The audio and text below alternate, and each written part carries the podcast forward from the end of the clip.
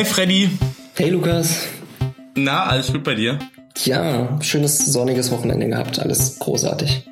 Ja, ist schönes, ist ein schöner Sonntag. Wir haben jetzt auch 12.48 Uhr, also der Zeitpunkt, wo hier in Berlin die Leute aus den Clubs zurückkommen und wir beim Podcast sitzen. Wie lange hast du äh, geschlafen? Ich habe ich hab wenig geschlafen, aber das ist auch in Ordnung. Es ist auch gerade warm und so weiter. Ähm, wir, wir, haben jetzt länger keinen Podcast veröffentlicht und das müssen wir an, an unsere Community da draußen auch sagen, woran das liegt. Wir haben letztes Mal einen Podcast über mit rechten Reden gemacht und der ging sehr, sehr lange und am Ende wurde er gut und dann hat es uns nicht gefallen und wir wollten ihn wieder aufgreifen und dann doch nicht und dann hatten wir keine Zeit, weil wir beide gerade sehr beschäftigt sind, wollen aber ein, ein, ein Thema davon wieder aufgreifen heute und zwar, wenn es darum geht, was ist eigentlich Deutschland und wie halten wir das zusammen? Oder Freddy, habe ich alles gesagt dazu? Ich denke schon. Ich würde rückwirkend noch sagen, wir können, glaube ich, zugeben, dass wir an der, dass wir an einer Frage gescheitert sind. Wir sind nämlich irgendwann auf die Frage gestoßen, ähm, wie kann man Menschen, die eher so traditionell denken, eigentlich nahebringen, dass ähm, die Vielfalt und die Toleranz, die wir als in Anführungszeichen Linke einfordern, äh, dass das auch etwas Gutes ist für die und wir eigentlich gar niemanden ausgrenzen wollen. Ähm, aber in dem Podcast ist es uns nicht so wirklich gelungen, das in Worte zu fassen. Ähm, und deswegen wurden wir da auch irgendwie nachdenklich und dann wurde es immer länger und dann später und wir wurden müder und äh, stimmt, stimmt, stimmt. stimmt, dann war es irgendwie halb zwölf und dann, dann, dann haben wir beide ja gesagt, äh, wir sind jetzt einfach durch, wir müssen jetzt pennen gehen. So. Aber ich seitdem, du hattest da das sehr schöne Argument zu sagen, ähm, Vielfalt befreit. Das erinnert mich an ein schönes Zitat von Sascha Lobo, der bei der Republika, wo er jedes Jahr seinen Vortrag hält, als äh, er wird ja gerne auch als Klassensprecher der digitalen Gesellschaft bezeichnet, und dort meinte, Zitat, ich kämpfe für eine Gesellschaft, in der eine jüdische, arbeitslose, lesbische She-Mail im Bikini betrunken knutschend an jedem Ort mit einer stillenden, schwarzen, behinderten Ex-Muslima mit Kopftuch auf der Straße tanzen kann, ohne Angst um ihre Existenz haben zu müssen, Klammer auf, und mit WLAN, Klammer zu. Ähm, für She-Mail hat er sich später entschuldigt, weil das in der Community äh, nicht so genutzt wird. Aber das Zitat zeigt ja, dass er für ein Gesellschaftsbild eintritt, wo das Individuum oder in, in dem sich das Individuum frei entfalten kann. Ja, das Zitat von, von Sascha zielt genau auf äh, so einen Vielfaltsbegriff ab, äh, den ich auch versucht habe in einem, in einem Text zu erklären. Der heißt, braucht es die SPD, findet man auf medium.com, wenn man will. Ähm, und falls sich jemand in diese Idee irgendwie noch weiter einlesen will, ich habe die natürlich selber nur geklaut, so wie man das äh, halt macht, aus Büchern, die keine Menschen da draußen lesen und deswegen nicht mitbekommen, dass die Idee eigentlich geklaut ist. Ähm, und es ist ein wundervolles Buch mit vielen kleinen Essays von Odo Marquardt, ähm, einem deutschen Philosophen, ziemlich wichtig. Ähm, und er hat einen Text geschrieben, beziehungsweise eine Rede gehalten zu einem Philosophiekongress 1987, glaube ich schon.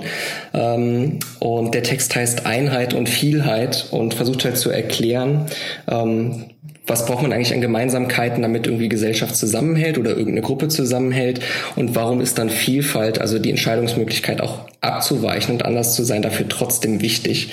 Ähm, und wen das interessiert, der kann das da mal nachlesen. Das ist ein super spannender Text. Was sagt er da? Ähm, also er sagt ihm, die Moderne hat ganz viele Tendenzen, die eher zu Einheit führen, also zu Vereinheitlichung auch. Ähm, macht das zum Beispiel an so Beispielen fest, wie äh, dass es auf einmal das metrische System gibt, ähm, dass wir Uhrzeiten synchronisieren. Ähm, quasi die komplette Globalisierung ist ja ein Prozess, in dem wir Dinge versuchen anzugleichen, damit sie besser funktionieren. Ähm, und er sagt halt, Menschen sind aber nicht so und wollen angeglichen werden und brauchen deswegen als Kontraelement dazu ähm, die persönliche Freiheit, um dann doch noch eine Wahl zu haben. Und nur diese Balance aus beidem ist das, was die Moderne quasi tragfähig macht. Und was, was bedeutet das jetzt für Deutschland, für die Entwicklung in Deutschland zum Beispiel? Wir wollen ja wahrscheinlich heute so ein bisschen auch darüber reden, warum die, äh, die Debatte in Deutschland so ein bisschen einen Einschlag nach rechts bekommen hat. Und ich glaube, das die, ist die spannende Frage. Ähm, so spätestens seit Brexit und der Trump-Wahl gibt es ja so ein Narrativ von ähm, da haben Leute das erste Mal eine Stimme bekommen, wieder in der Demokratie, die vorher nicht gehört wurden. Also so die Abgehängten, die Unsichtbaren. Äh, die es wird ja immer behauptet, äh, äh, ich finde, mit diesem Mythos sollte man auch aufhören. Also zum mhm. Beispiel die AfD-Wählerschaft ist nicht äh, pur Unterschicht. Das sind Leute, die überdurchschnittlich viel verdienen und auch viele, die gut gebildet sind. Mhm. Ja, ich, ich würde auch sagen, das ist erstmal erstmal ein Mythos. Aber das ist das Narrativ, was entstanden ist und was die Debatte glaube ich, bewegt hat. Und es ist auch total schlimm, weil je öfter man dieses Narrativ auch wiederholt, desto eher legitimiert man sie als die Stimme, die davor unerhört, äh, unerhört wurde. Oder anders ausgedrückt, wie man selber sagt, die schweigende Mehrheit. So, so sagen die das ja. Ja, ähm, kann ich nachvollziehen. Ich finde ich finde es trotzdem wichtig, gerade so aus, in Anführungszeichen, linker Position mal zu durchdenken, haben wir vielleicht wirklich ähm, ein paar Menschen vergessen? Okay, ja. Weißt du, was ich glaube? Ich habe gerade das Gefühl, dass wir in Deutschland eine Debatte führen, die vielleicht auch überfällig ist, im, vielleicht auch im Zeitverlauf. Ähm, nach dem Zweiten Weltkrieg hatten wir Wiederaufbau, wir hatten die 68er, um den Muff der Nazi-Zeit ähm, wegzuhauen, wir hatten die Wiedervereinigung, dann hatten wir unter Rot-Grün so die, die Modernisierung des Landes.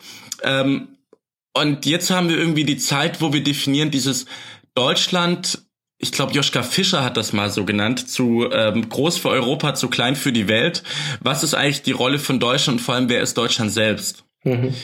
Äh, was mich stört ist, ähm, oder, oder was mich gerade so ein bisschen auffühlt, ist, was hält uns eigentlich, was, was hält uns eigentlich zusammen und wie können wir eigentlich eine Gesellschaft führen, wo, wo man eben nicht, also wenn ich jetzt zum Beispiel in einer migrantischen Community wäre, mhm. Gerade in der muslimischen, wenn ich die ganze Zeit nur lese, ich gehöre nicht zu Deutschland, das ist doch scheiße. Und gleichzeitig wird halt äh, gesagt, ähm, diese Menschen in, äh, integrieren sich nicht, genauso wie in Joachim Gauck zum Beispiel, der der meint irgendwie, ähm, dass auch die Menschen in der, der ersten Generation das nicht ignorieren dürfen, dass die sich integrieren müssen. Da gibt's ziemlich coole Tweets darüber irgendwie, wo, wo Kinder, die ähm, heute erfolgreiche Rechtsanwälte sind oder Journalistinnen oder ähnliches, die auch erzählen, äh, ja, meine Mutter kann bis heute kein Deutsch, die hat aber auch früher sich äh, irgendwie den Arsch abarbeiten müssen und mein Vater genauso. Das, und das hat, sie, hat auch niemand interessiert.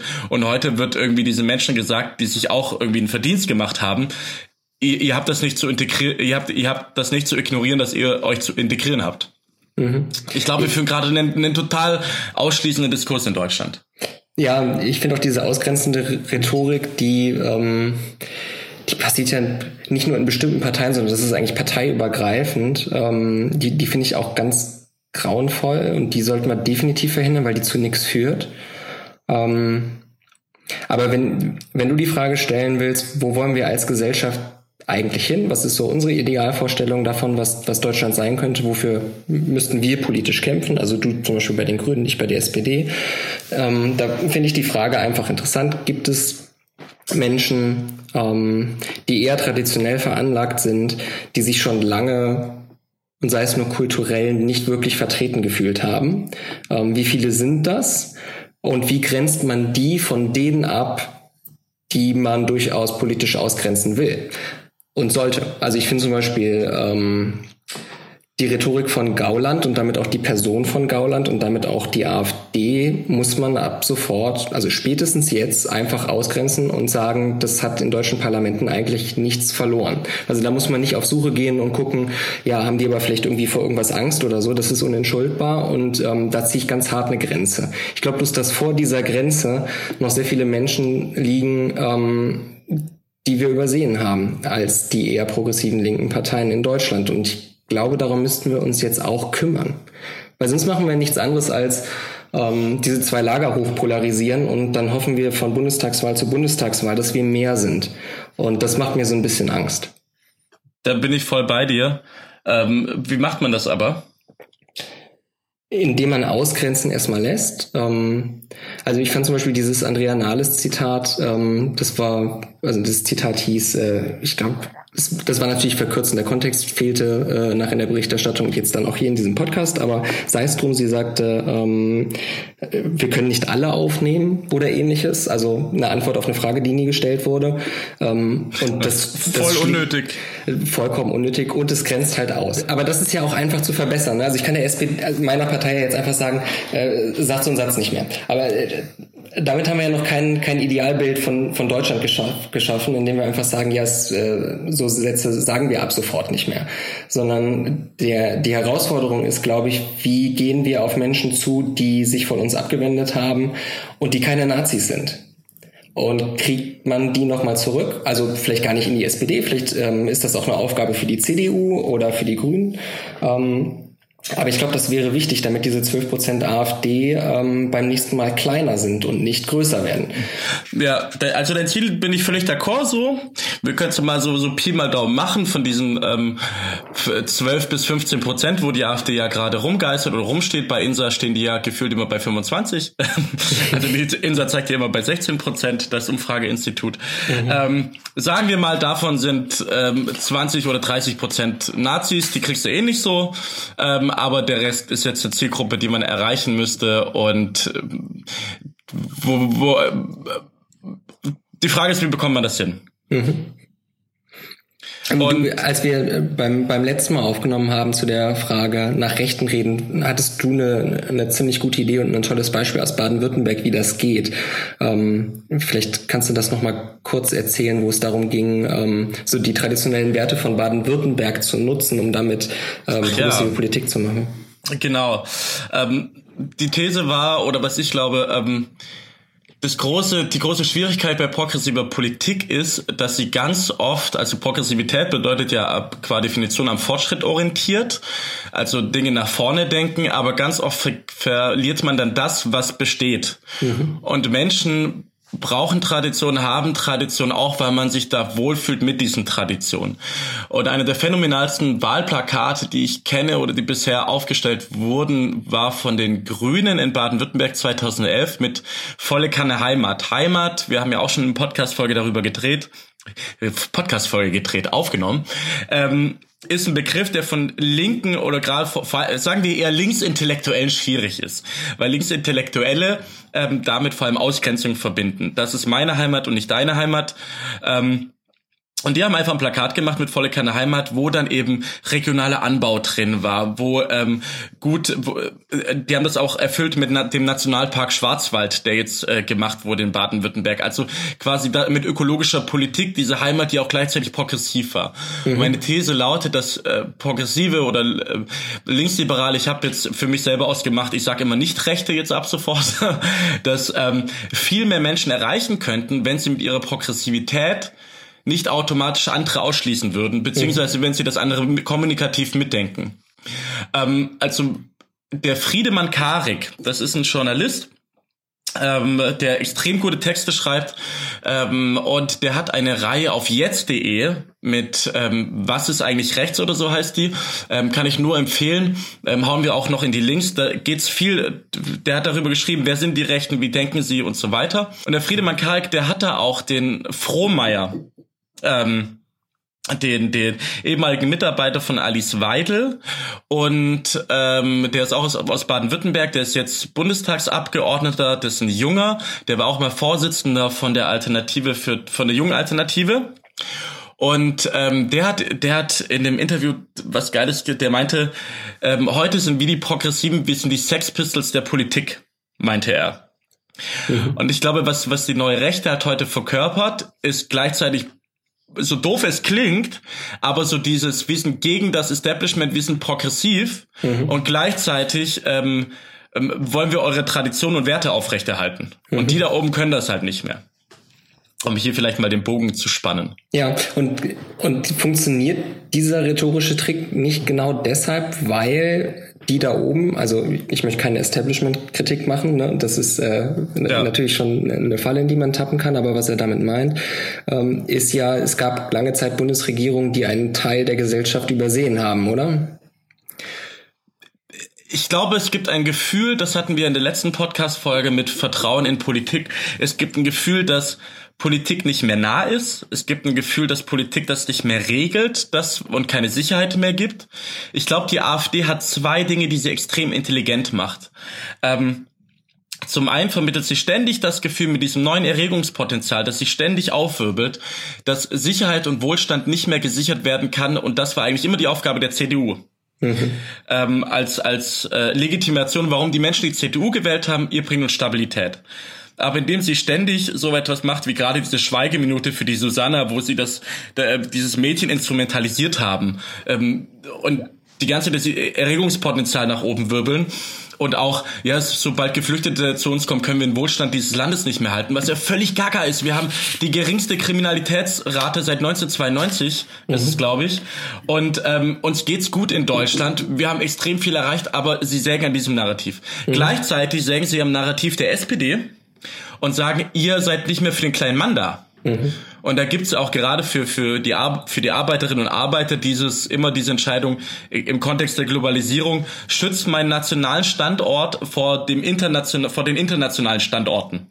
Das ist ja das, was Trump so stark bedient. Mhm. Amerikanische Arbeitsplätze vor den, den, in Anführungsstrichen, Chinesen und so weiter. Mhm. Also sägen die dauerhaft an diesen zwei großen Narrativen der Volkspartei und machen sie dadurch kleiner und ähm, gleichzeitig fehlt den Progressiven ein Reformprojekt.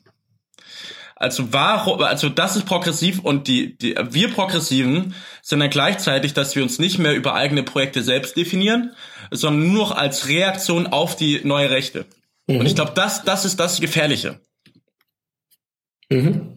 Dann äh, müssten wir doch als Ziel für uns eigentlich formulieren, dass wir in der Lage sein müssen, ähm, aus so Traditionen heraus noch zu formulieren, dass auch wir etwas fundamental politisch ändern können und nicht nur so rum reformieren, oder? Und genau, und da komme ich jetzt auf die Frage, was ist eigentlich das Deutschland, das wir in Zukunft haben wollen? Mhm. Was ist das Projekt, dass wir das Deutschland, das wir jetzt haben? Du sagst immer, wenn wir diskutieren, wenn ich sag, ähm, damit, wenn ich sag, ja, ähm, wir müssen Zukunft gestalten äh, oder es geht uns gut, dann sagst du, ja, aber das heißt ja nicht, dass wir noch besser etwas machen können. Mhm.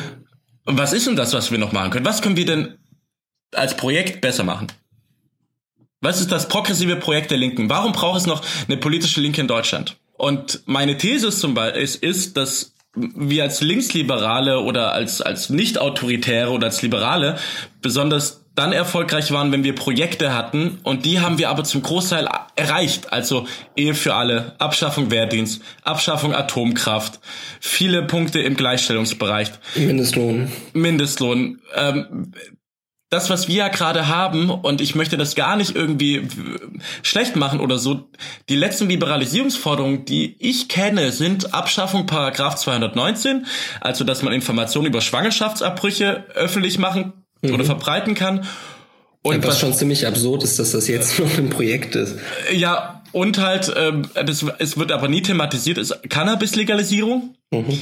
Aber sonst sehe ich auf dieser Seite keine Reformprojekte oder und deswegen definieren wir uns vor allem als Reaktion auf die neue Rechte und deswegen funktionieren ja auch diese Gauland-Sätze, funktionieren auch diese Beatrix von Storch-Sätze, dass man auf geflüchtete Kinder schießen äh, so, äh, sollen darf oder dass ein Gauland äh, relativiert und deswegen ist das Erregungspotenzial auch so groß, weil wir gar keine Themen haben, über die wir selber reden können.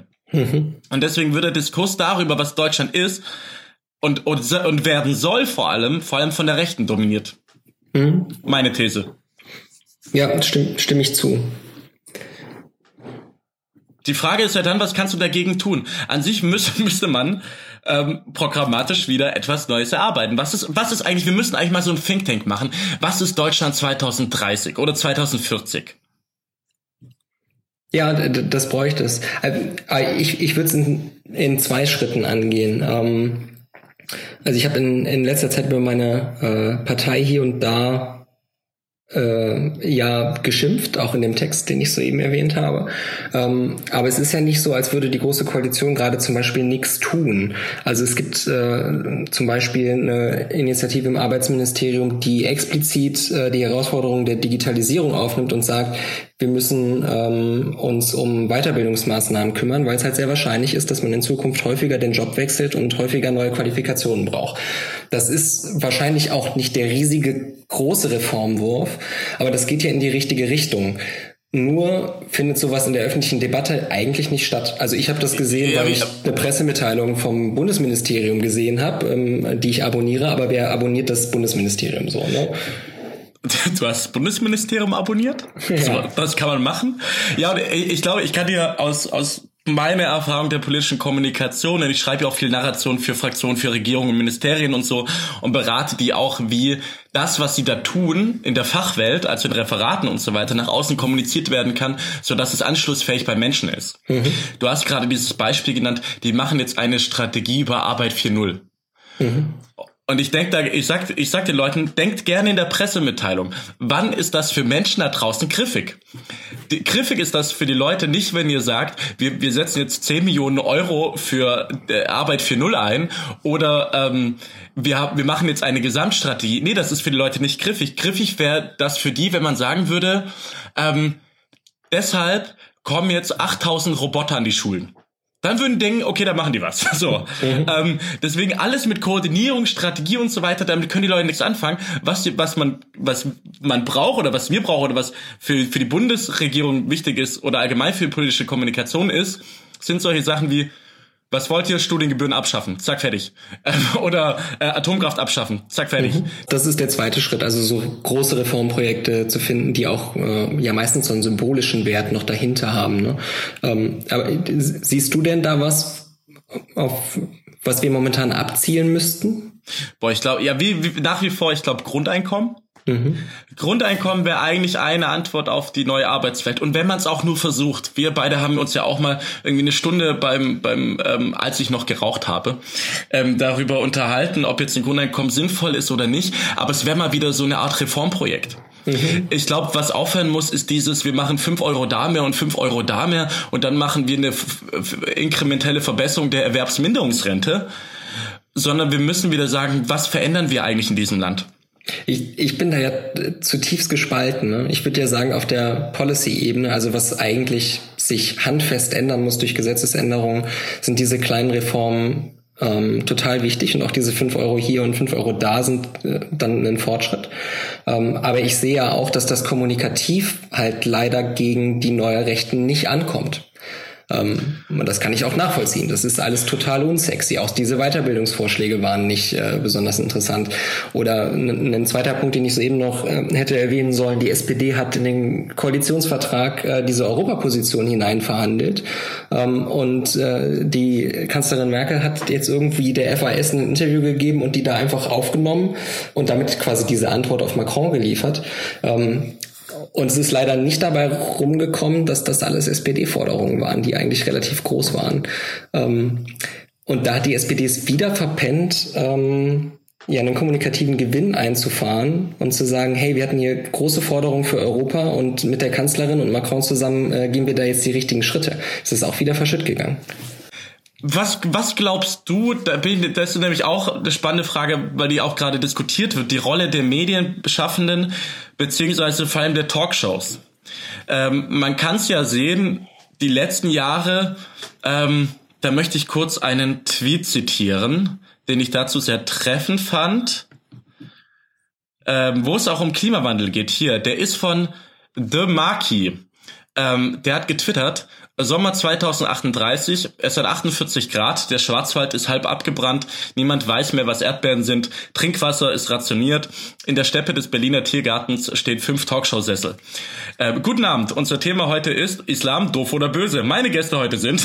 Und ich, was glaubst du, welche Rolle spielen die Talkshows? Ähm, also in der Frage hat sich meine Position verändert. Ähm, kurz vor der Bundestagswahl und auch noch kurz nach der Bundestagswahl ähm, fand ich das Argument, wir reden ja nur noch über Geflüchtete, nicht so richtig klug weil das viele Menschen einfach interessiert hat. Und nur weil wir auf dem Terrain eher verlieren, äh, kann man jetzt nicht sagen, ja, da muss man in Talkshows jetzt einfach mal über was anderes reden. Also ich fand es schon, schon richtig, dieses Thema auch mal über einen längeren Zeitraum und häufig zu behandeln, auch wenn ja das in Talkshows nicht, äh, das ist nicht der beste Rahmen, um so ein Thema zu debattieren, das sehe ich ja ein. Ähm, aber, aber trotzdem muss man ja irgendwie Öffentlichkeit schaffen ähm, bei so einem Thema und da auch ein bisschen Zeit drauf verwenden. Ähm, inzwischen würde ich aber auch sagen, jetzt ist langsam mal gut. Ja, vor allem, also ich meine, im Jahr 2016, da gibt's ja diese, diese Untersuchung von Monitor, 54 Prozent der Talkshows von ARD und ZDF, die nur AfD-Themen behandelt haben.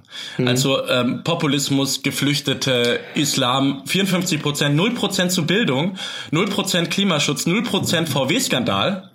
Aber ich glaube, dass, also ich weiß nicht, ob du es gerade zitiert hast oder ob du es einfach selbst gesagt hast, aber das als AfD-Themen zu bezeichnen, ist, glaube ich, schon ein Fehler. Nö, warum? Weil ähm, ich erinnere mich immer an dieses Kanzler, an dieses Duell zwischen Martin Schulz und Merkel 97 Minuten lang, oh, das war wo, wo es nur darum ging, die beiden, äh, also nur AfD-Themen abzuklappern.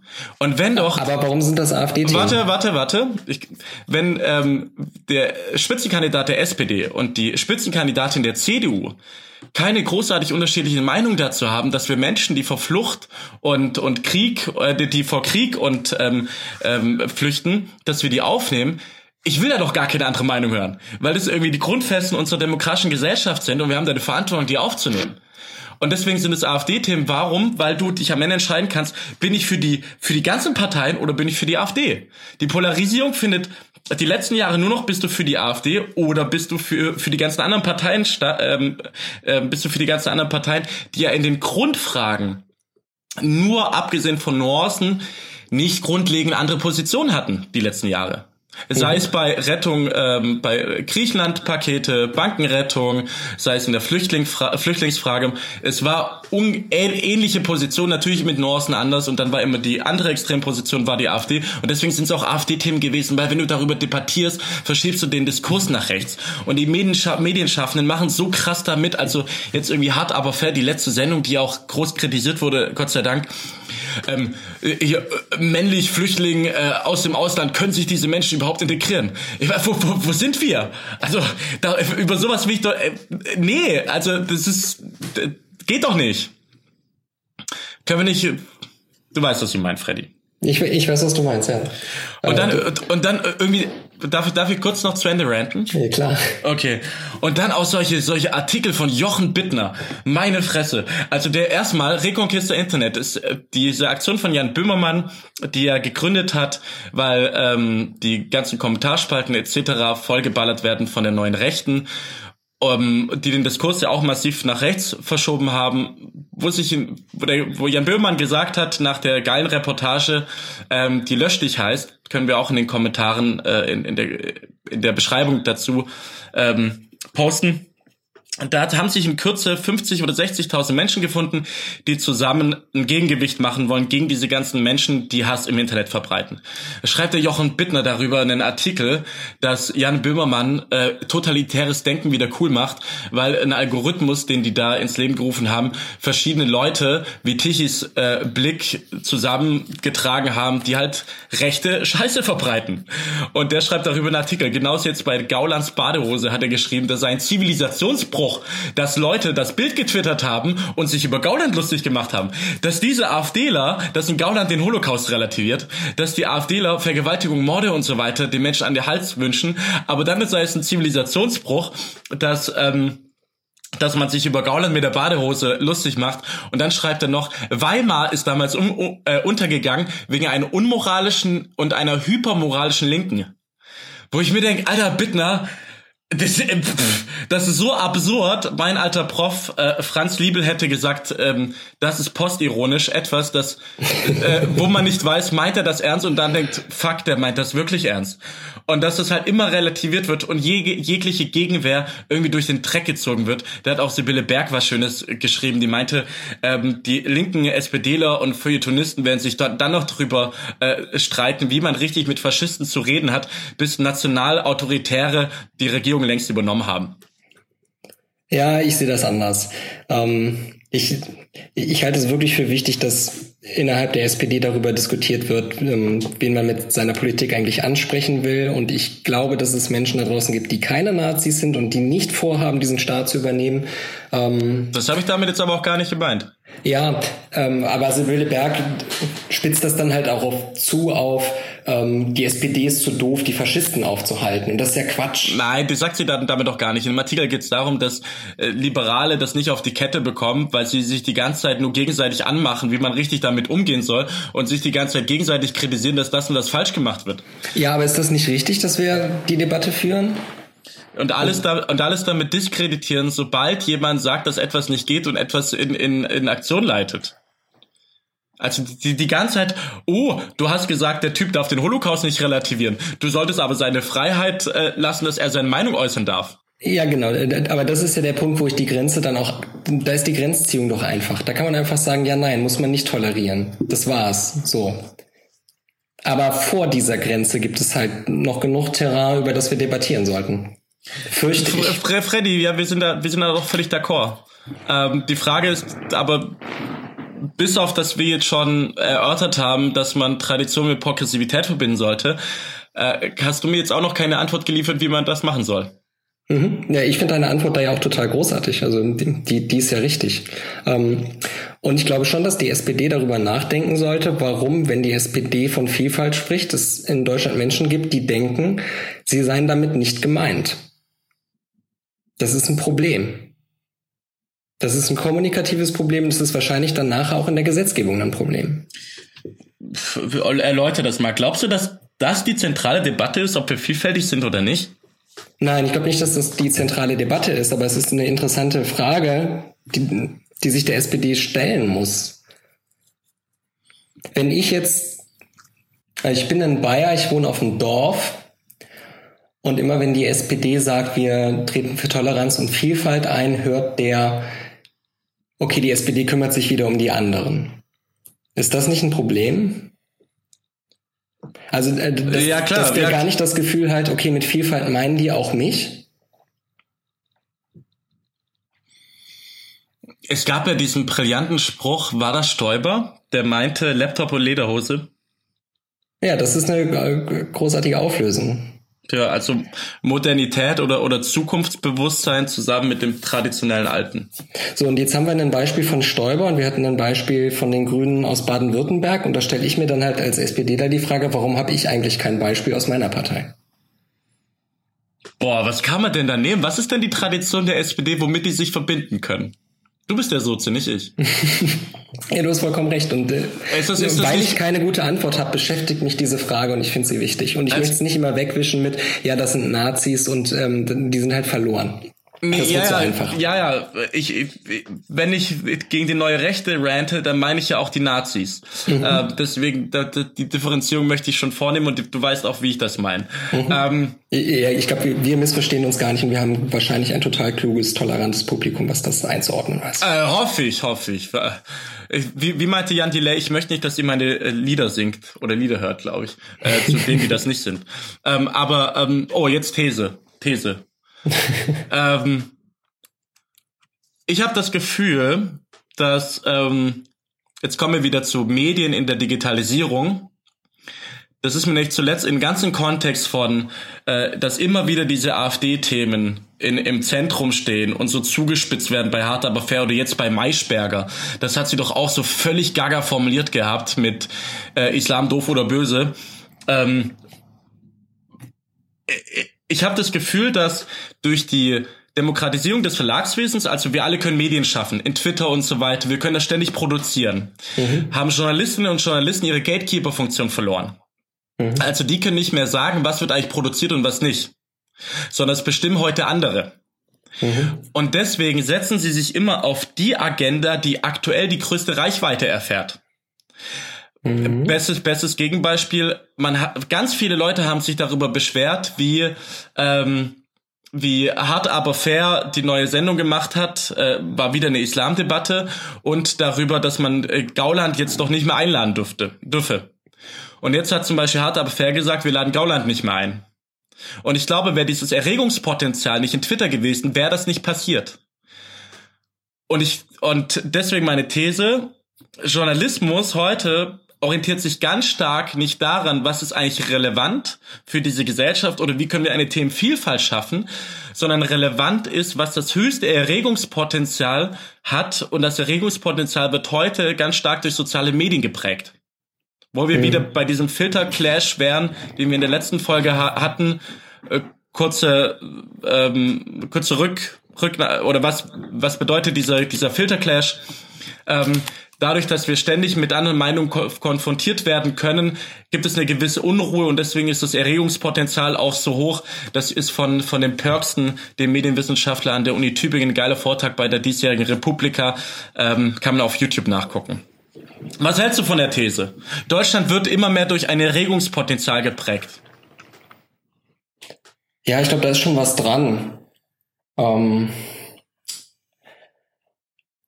Aber ich tue mich mit diesem Kulturpessimismus auch irgendwie so ein bisschen schwer. Also da müssen wir jetzt auch nicht Das ist gar, gar Angst vor haben. Das ist gar kein äh, Kulturpessimismus, ist gar kein Pessimismus. Ja, wenn man das als These, also du bist kein Kulturpessimist, äh, geschenkt, aber wenn man die These formuliert, dann äh, verfällt man natürlich ganz schnell dazu zu sagen, okay, jetzt ist das Internet halt da und deswegen ist, funktioniert Diskurs jetzt anders und deswegen sind wir schlechter aufgestellt und deswegen haben wir jetzt einen Nachteil. Ähm, und ich fände halt immer die Frage relevanter, was machen wir denn jetzt mit diesen Vorteilen, die uns ja auch zur Verfügung stehen? Und äh, kann man Demokratie nicht mit den neuen Möglichkeiten vielleicht besser machen und, äh, und, und cleverer debattieren als vorher? Ähm, weil es wird kein Naturgesetz geben, dass das Internet dazu führt, dass der Diskurs, äh, dass der Diskurs sich nach rechts verschiebt. Okay, dann, dann, dann gib, mir mal, gib mir mal eine Antwort darauf.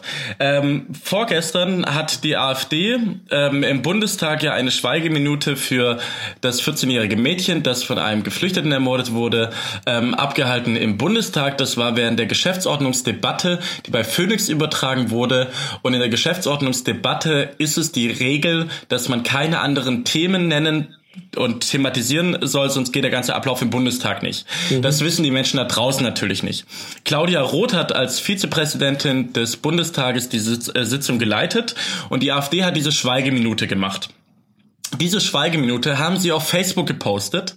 Das wurde innerhalb von bisschen mehr als 24 Stunden 42.000 Mal geteilt, 1,2 Millionen Mal aufgerufen und ähm, das hat das Vorschaubild Claudia Roth ignoriert Schweigeminute für Susanna. Und wenn du dir diese Kommentare anschaust, hm. ähm, alle natürlich, es kann doch nicht sein, und ich bin jetzt kein AfD-Fan, aber ähm, dass man nicht mal dieses Opfer respektiert und dass Claudia Roth, das ist ja typisch und ähm, auch solche Kommentare, da geht einem die, das Messer in der Tasche auf und ja, genau mir auch und äh, es ist völlig absurd und ähm, wie kann man denn das bitte nutzen ähm, von der anderen Seite, also dieses Erregungspotenzial? Und ist das nicht eher demokratiegefährdend? Also Demokratie lebt ja von, von Entscheidungsprozessen, Wettbewerb der Ideen, sachliche Argumente, Aushandlung. Hm. Und wenn eine Demokratie immer stärker durch diese Schnipsel geprägt wird, die erregen und dadurch mobilisieren, wo die Leute überhaupt nicht wissen, dass es eben, das ist eine Geschäftsordnungsdebatte, da habt ihr nicht dieses Opfer zu instrumentalisieren. Ähm, und die, die Leute wissen das nicht. Und wenn Demokratie auf Grundlage dieser Schnipsel gemacht wird, das ist doch saugefährlich. Ja, ja, ist es. Und äh, die AfD hat es da jetzt auch gerade einfach leichter, das zu nutzen. Das sehe ich ja auch.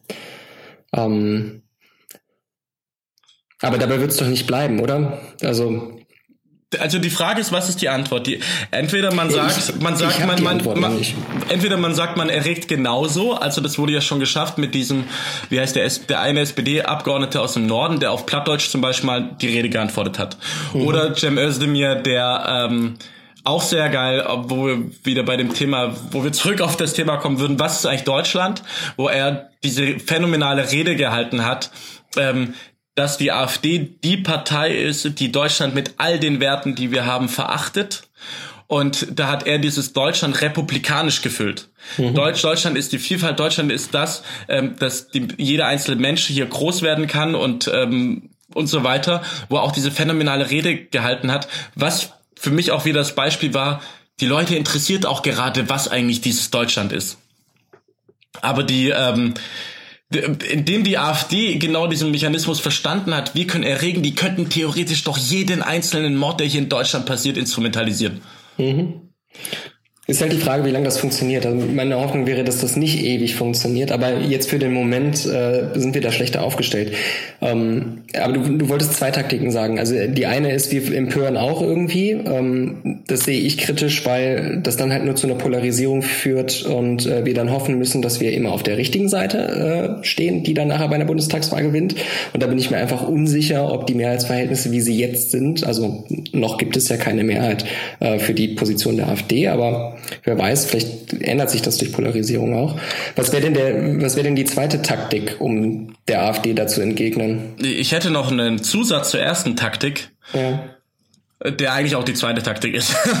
äh, eigentlich müsste ja müsste man ja andere Themen setzen, die polarisieren. Also das mhm. war ja während den Jamaika-Verhandlungen so spannend. Plötzlich haben die Leute darüber diskutiert, wie wir den Klimaschutz hinbekommen, wie wir den Klimawandel aufhalten können, weil du eine Polarisierung hattest zwischen FDP und Grüne. Mhm.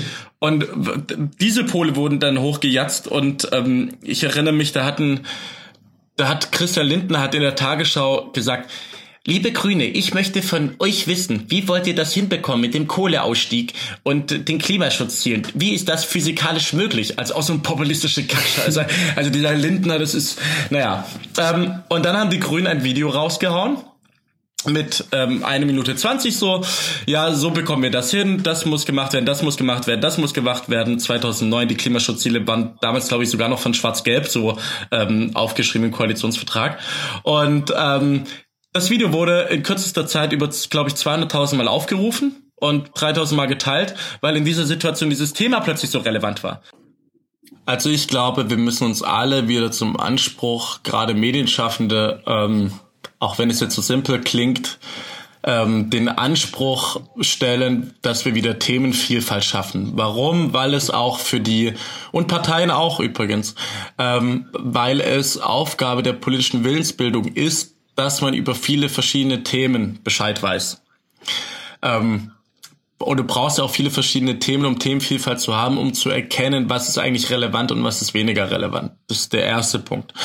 Der zweite Punkt, wie schafft man es, ähm, andere Themen hochkommen zu lassen? Ich glaube, das ist da als Politikberater und als Kommunikationsberater, sage ich, natürlich ist es immer auch die Verpackung. Ähm, ich glaube zum Beispiel das Rentenkonzept oder Steuerkonzept der SPD im Bundestagswahlkampf 2017 wäre anders gewesen, hätte man das anders genannt. Mhm. Ich gebe mal ein Beispiel. Die CDU, die hat damals diese Lebensleistungsrente gemacht. Das waren irgendwie fünf Euro mehr oder so. Aber alle waren froh, dass die Lebensleistung der Menschen anerkannt wurde, weil dieses Wording so gut war. Ne? Mhm. Ähm, ich glaube, wenn du solche Sachen bringst, ähm, funktioniert das besser. Ich glaube, wir brauchen stärkere Aushandlungsprozesse zwischen Parteien und zwar nicht zwischen allen Parteien und der AfD und die AfD gegen alle Parteien. Und äh, wir müssen aufhören zu denken, dass das, was mehr erregt, gleichzeitig mehr Relevanz hat in der mhm. Demokratie. Mhm. Und gerade haben wir es in Berlin erlebt, dass ähm, junge Menschen äh, den Häuser besetzt haben, leerstehende Häuser und das ist hier nicht der Hauptkonflikt in der Wohnungspolitik in Berlin, weil aber die haben damit ein Symbol geschafft, geschaffen, dass hier die, die Wohnproblematik die Berlinerinnen und Berliner bewegt. Und ich glaube, 56 Prozent haben laut Umfrage dann gesagt, weil der Umfrage dann in Auftrag gegeben wurde, dass sie das legitim finden, wenn leerstehende Häuser besetzt werden. Und plötzlich hat die Stadt darüber diskutiert, ist es legitim oder nicht, was ist eigentlich das Problem von Wohnungspolitik und plötzlich haben wir hier wieder eine De Debatte gehabt, die nicht hieß, gehört, gehören Menschen mit Kopftuch zu Deutschland oder nicht und was machen wir eigentlich alles falsch und hat der Typ eine Badehose an oder nicht. Und das ist, aber das war, ist ein Beispiel, wo es zuletzt äh, geklappt hat. Okay, das hätte ich jetzt von außen gar nicht ähm, gar nicht so gesehen, aber, aber äh, das du war, kennst dich in Berlin besser aus als ich. Ja, das war ja auch Stadtdebatte, weil, glaube ich, die Wohnproblematik hier schärfer ist als halt in, in Rem, ich weiß nicht, wie es in Remscheid ist, aber wahrscheinlich weniger oder halt im Land. Aber das ist natürlich eine Berlin-spezifische Debatte, aber hier hat man es geschafft, weil halt auch die Zivilgesellschaft ähm, oder die, die, die jungen Menschen gesagt haben, hey, wir müssen mal wieder über was anderes ähm, diskutieren und deswegen blockieren wir hier dieses Symbol, weil uns das wichtig ist. Mhm. Und das kann auch funktionieren. Und ich glaube, es gibt auch ein Bedürfnis innerhalb dieser Gesellschaft, mal wieder über andere Themen zu diskutieren. Ich glaube, wir sind in einer so hochpolitisierten Zeit wie schon seit langem nicht mehr. Und deswegen sollte man auch diese Themenvielfalt, die wir haben und diese Bedürfnisse, die wir haben, sollte man auch viel stärker machen. Hier gab es zuletzt eine Demonstration für Kita-Plätze in Berlin. Die Leute gehen auf die Straße. Hier gibt's Critical Mass ständig. Gestern sind die vom Verkehrsclub Deutschland mit Bikini und Badehose durch die Straße gefahren, um darauf aufmerksam zu machen, dass Mobilität ein verdammt wichtiges Thema in dieser Stadt ist. Ähm, und äh, ich, es gibt vieles und man muss es aufgreifen, man muss öffentlich die Debatte führen und ähm, man kann, man kann es schaffen. Also es kann funktionieren, wenn man halt nicht nur denkt, dass das Netz tobt, plötzlich die, die äh, Meinung und die Relevanz für die Gesellschaft bedeutet. Weil wir auch mhm. alle wissen, dass eben die, es gab ja mal diese Untersuchung, dass ein Viertel aller Hasskommentare ähm, in den Kommentarspalten von einer Minderheit gemacht werden, glaube ich, wo jeder einzelne 20 Accounts hat. Diese Untersuchung gibt's ja, dass diese Debatte von einem kleinen Haufen gesteuerter Accounts in Deutschland gelenkt wird. Und mich nervt es inzwischen und ich finde es unsäglich, wie ähm, viele Journalistinnen und Journalisten einfach das immer aufnehmen und danach ihre ganzen Medienberichterstattung. Das klingt jetzt pauschal, aber es ist schon so eine Tendenz, dass danach das gerichtet wird. Ja, wir machen heute viel Medienschelte. Nee, eigentlich du, ich bin raus aus der Nummer. Ich habe nichts gesagt. Ja, ja, das mache ich ja auch gerne. Mich regt's auch inzwischen. Ich bin auch so reaktiv geworden, weil es immer die gleichen Fehler sind und es ist so dumm jedes Mal. Und immer wenn irgendwas getan wird, was mal funktioniert gegen die Rechten, dann wird immer so, ah oh nee, aber das hat jetzt hat jetzt ein falsches Wort dafür benutzt.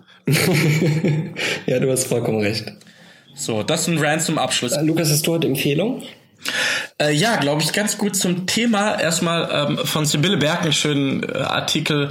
Ich finde sie sowieso ist, ist, ist, ist eine tolle, tolle Journalistin. Die schreibt immer coole Sachen. Das, der Artikel heißt äh, Politik von rechts, Hallo Mehrheit. Hasskampagnen, Drohungen, Aggressionen, national-konservative Attacken bestimmen den politischen Diskurs.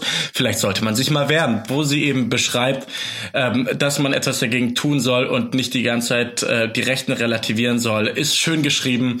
Äh, einfach mal lesen. Dann, was ich auch noch empfehlen kann, was ich glaube, was den politischen Diskurs total gut tut, äh, das Streitgespräch von Jan-Philipp Albrecht und Sascha Lobo, wo es um die Datenschutzgrundverordnung geht und wo man schön zeigen kann, dass eine Auseinandersetzung in der Sache und im sachlichen Konflikt extrem fruchtbar ist. Das ist, haben die als eigenen Podcast aufgenommen und es ist super cool anzuhören und total spannend, wie die zwei auch, die ja aus dem Digitalkontext äh, beide stammen, mit dieser Thematik, äh, Thematik umgehen. Und was ich auch noch empfehlen möchte, ist von Jan Schnorrenberg und äh, der Paula Picciotta ist der grüne Basispod. Das ist ein grüner Pod, ein grüner Podcast, äh, in dem sie immer sehr, sehr gut aufbereiten, was gerade in der Grünen Partei abgeht. Und ich höre den persönlich wirklich sehr gerne. Und es ist für alle Außenstehenden auch interessant, von zwei Leuten äh, zu hören, wie sie das Ganze empfinden. Und die laden auch immer spannende Persönlichkeiten ein. Deswegen der grüne Basispod auch hier eine Empfehlung von mir. Freddy, wie ist bei dir? Den grünen Basispot empfehle ich gleich mit. Wenn ich den höre, fühle ich mich zwar immer wie so ein U-Boot, aber das ist ja auch irgendwie ganz schön. ähm, also auch wenn man nicht grüner ist, kann man da, glaube ich, gut mal reinhören, ähm, um zu verstehen, was bei Grün da gerade so tickt. Ja. Ähm, ich empfehle mal zwei längere Dinge. Ähm, weil ich mich gerade ja mit der Frage beschäftige, wie muss man ähm, so in der politischen Debatte eigentlich per se ausgrenzen und wen hat man unter Umständen vergessen. Ähm, es gibt zwei super interessante Studien, ähm, in denen man mal so ein bisschen kartografiert hat, wer, wer sind die Deutschen eigentlich momentan so? Ähm, und da kann jeder ja mal reinlesen, sich überlegen, wo liegen da eigentlich so progressive Mehrheiten und wie käme man vielleicht irgendwann zu dem Punkt, wo es mal wieder Rot-Grün gibt und vielleicht nicht nur Grün-Schwarz. Ähm, Grün-Schwarz, sehr schön. Du, du kennst schon die Reihenfolge. Ja, ach, wenn, wenn ich die Wahl hätte. oh, das wäre schön, wenn die CDU einmal Kompromisse als schwächerer Partner schließen müsste. Wäre das nicht geil? Ja, haben wir in Baden-Württemberg, ja. Ja, stimmt, ja, stimmt. Aber ich, äh, ja, da bin ich nicht. Hilft mir nicht. äh, auf jeden Fall sind die beiden Studien, äh, eines von der Friedrich-Ebert-Stiftung, heißt Kartografie der politischen Landschaft in Deutschland von Jana Voss, Rainer Voss und Alexandra Gloger. Ähm, könnt ihr einfach bei der unter fes.de runterladen, die ist frei verfügbar. Ähm, und das ist quasi eine, eine Milieuanalyse in, in Deutschland, super interessant. Ähm, und daneben legen kann man hervorragend eine Stiftung der Hans-Böckler-Stiftung mit dem Titel Was verbindet, was trennt die Deutschen? Das ist ähm, schön. Die ist super interessant, äh, gerade halt unter der Fragestellung von, ähm, haben wir noch was Gemeinsames, auf, auf das sich irgendwie alle verlassen können, ähm, ohne dass man jemanden ausgrenzen muss oder nicht. Äh, und wenn man die beiden, muss man ja noch flüchtig äh, überfliegen, muss man ja nicht alles komplett durchlesen. Aber da kriegt man echt einen sehr guten Eindruck davon, ähm, wie dieses Land eigentlich momentan tickt und äh, dass alles nicht ganz so einfach ist, wie man das gerne hätte. Okay, schön. Ähm dann sind wir ja durch. Dann haben wir jetzt wieder viel Zeit miteinander geredet. Ähm, das hat Freddy. mir auch gefehlt. Wir müssen das jetzt wieder öfter machen. Hatte, ja, wir müssen das wieder öfter machen. Ich bin ja jetzt auch bald einen Monat weg surfen. Ähm, ich, ich möchte noch kurz mein, darf ich noch kurz meinen Lehrer zitieren? Ja, klar. Ich möchte auch noch empfehlen, dieses phänomenale Bild von Angela Merkel gegenüber von Donald Trump zu zeigen, wo sie auf diesem Tisch lehnt. Das ist so ein geiles Bild. Und ich habe das gepostet auf Facebook und habe da drü drüber geschrieben, ach, wie gerne würde ich jetzt Abitur im Politik-Leistungskurs äh, schreiben und dieses Bild einordnen und interpretieren müssen. Und mein alter Englisch... Ja, ich weiß, ich war damals ein richtiger, ich habe damals Abi auch geschrieben in Politik und war da der längste, der drin saß und habe irgendwie 32 Seiten geschrieben. Und mein damaliger Englischlehrer musste aufpassen. Und der hat mir hat, hat diesen Beitrag kommentiert bei mir auf Facebook. Der dürfte jetzt auch schon ein bisschen älter sein Und der hat geschrieben, damals 2010 sagtest du nach dem GK, also Gemeinschaftskunde Politik in Baden-Württemberg, Abitur zu mir, wenn die wollen, dass ich ihnen die Welt erkläre, dann mache ich das halt. Und Freddy, jetzt haben wir uns gefunden, um diesen Podcast zu machen. Und das machen wir jetzt öfter. Wir erklären die Welt. Wir erklären die Welt. Dann Freddy, mach's gut. Ich wünsche dir noch einen schönen Sonntag. Wünsche ich dir auch. Ciao, Lukas. Ciao, Freddy.